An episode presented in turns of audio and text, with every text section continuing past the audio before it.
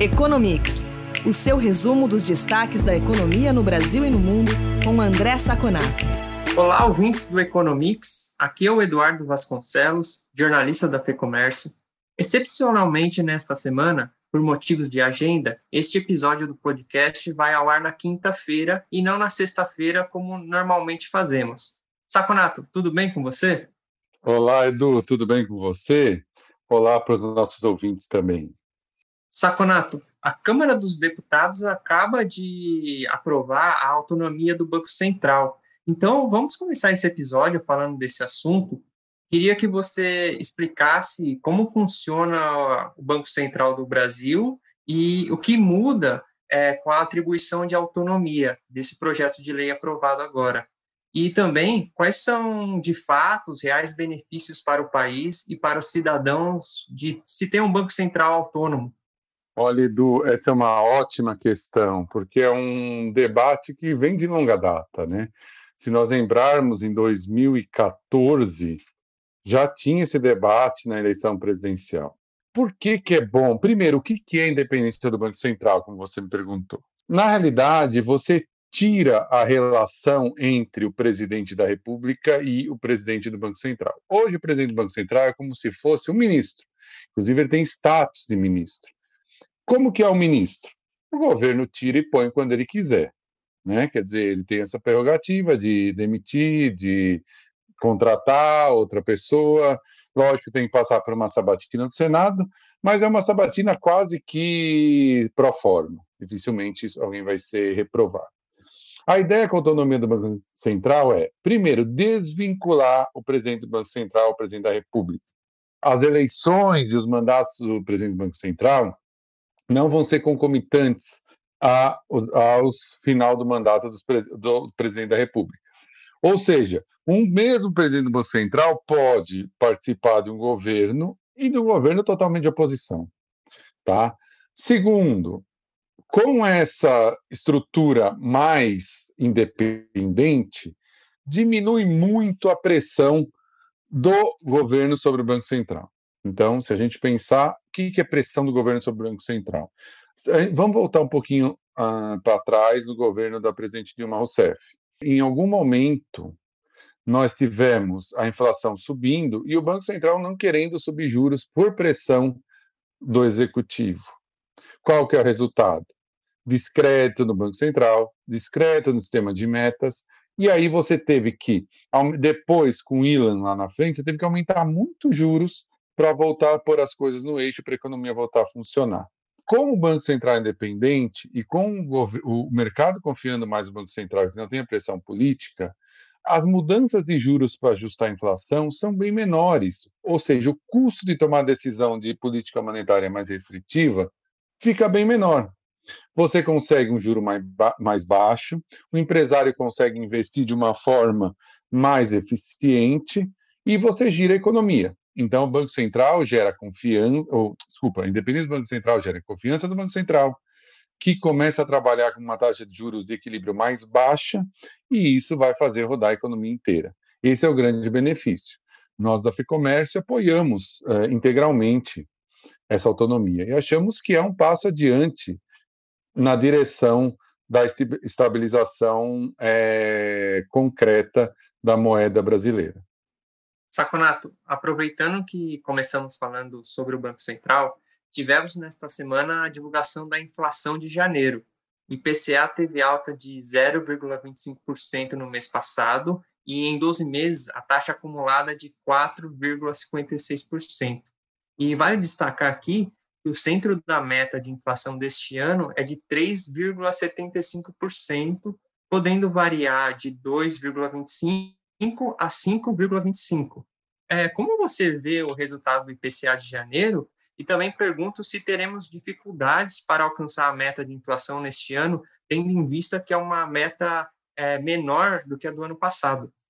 Então, Edu, temos esse resultado de 0,25 de janeiro que ficou abaixo das expectativas do mercado. Só para a gente lembrar, em dezembro, esse mesmo índice foi 1,35%, mais de cinco vezes maior. E em janeiro de 2020, no momento que ainda tudo estava normal, né, não, não, não tinha ainda as quarentenas da pandemia, ele foi de 0,21.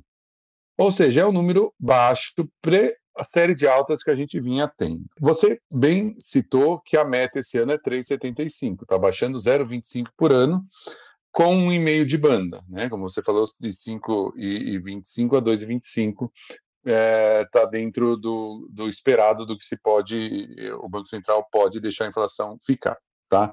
Então, qual que é nossa nosso prognóstico para comportamento da inflação nesse ano?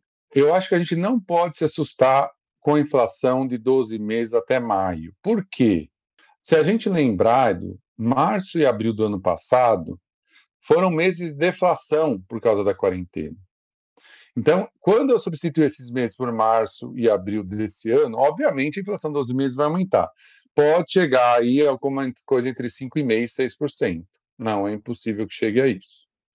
Mas, com o passar do ano e com a, os números maiores do segundo semestre, vai ser muito mais fácil para uma inflação normal, já sem choques, já sem grandes é, problemas com alimentos, grandes problemas com supermercados, né, voltando ao normal, você tende a estabilizar e fechar muito próximo ou até abaixo da meta.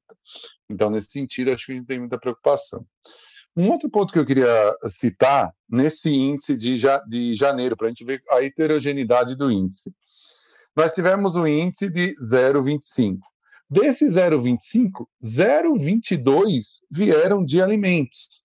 Ou seja, mais de 90% do aumento veio de alimentos. Por outro lado, a habitação teve uma influência negativa de 0,17%. O que, significa isso? Que se eu tivesse é, alimentos e habitação, a inflação teria sido de 0,05, né? quer dizer, um quase que anulou o outro. E aí os outros índices vão compondo para chegar nesse 0,25. Mas é interessante ver heterogeneidade. No ano, ainda estamos uma posição tranquila, embora saibamos que essa taxa de juros de 2%, já embutido na nossa previsão, que essa taxa de juros de 2% do Banco Central aumente um pouquinho, mas para níveis muito civilizados, não vai passar de 4%.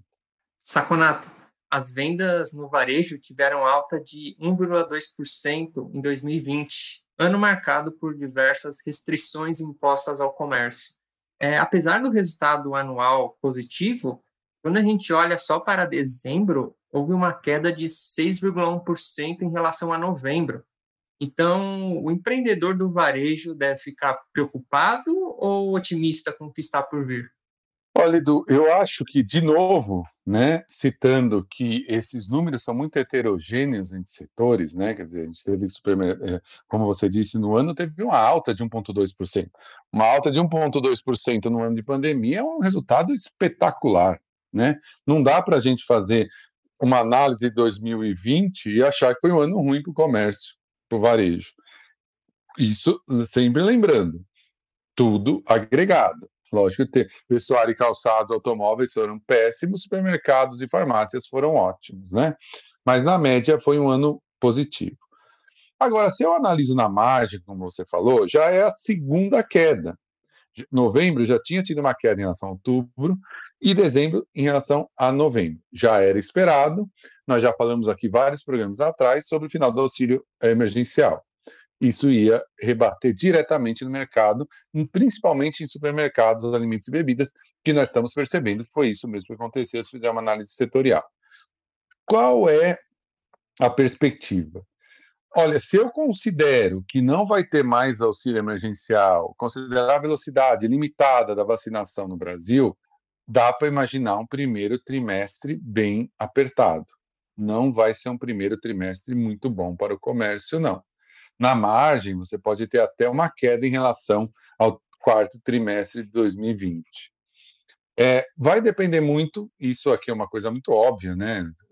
Não preciso é, reforçar tanto aqui, vai depender muito da vacinação. Quando a vacinação for colocada em prática, quando voltar ao normal, a gente tem uma tendência a uma subida bem forte, porque as pessoas estão acumulando poupança em relação ao ano passado.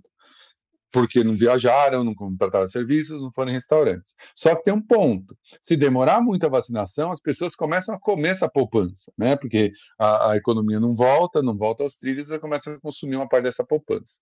Mas o primeiro trimestre é um trimestre de muita cautela. Saconato, no ano passado, o governo dos Estados Unidos agiu para impedir as operações do aplicativo TikTok no seu território alegando preocupações com o compartilhamento de dados dos cidadãos norte-americanos.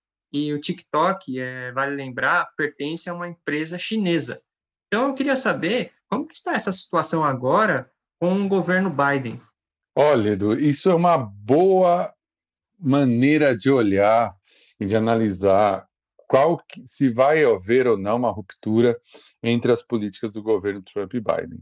E a resposta é não. Como que está essa situação do TikTok? O governo americano, numa ação completamente anti-mercado, se você for olhar de primeira vista, ele mandou que a operação do TikTok nos Estados Unidos fosse vendida para a Oracle. Ele determinou, um governo determinando para uma empresa privada, que ela se venda. É óbvio que isso desvaloriza a empresa, ela é obrigada a se vender, não vamos pagar o valor eh, justo para ela, etc, etc, etc. Mas o TikTok, se valendo da democracia americana, ele não poderia fazer isso na China, né? Isso é interessante. Se valendo da democracia americana, entrou nas cortes de apelação e está sob júdice. Portanto, essa venda ela está muito está eh, parada, esperando decisões das cortes mais de mais alto instância nos Estados Unidos.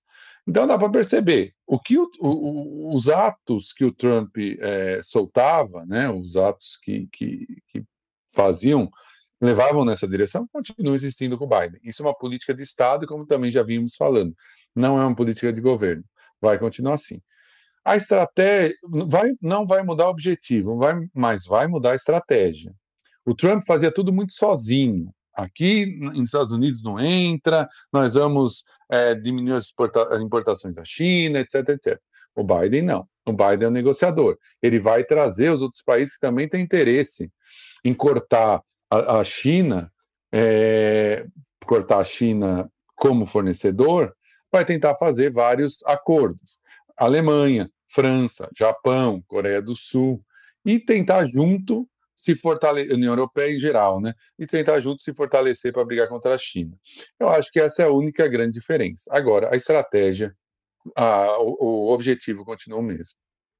Saconato, falando mais um pouco sobre o governo Biden, é, o governo tem estudado mais do que dobrar o valor do salário mínimo nos Estados Unidos até 2025. É, as condições da economia norte-americana possibilitam essa medida e quais seriam os eventuais efeitos disso no mercado de trabalho? Olha, esse é um assunto polêmico já na academia da economia, né? nos meios acadêmicos, Edu.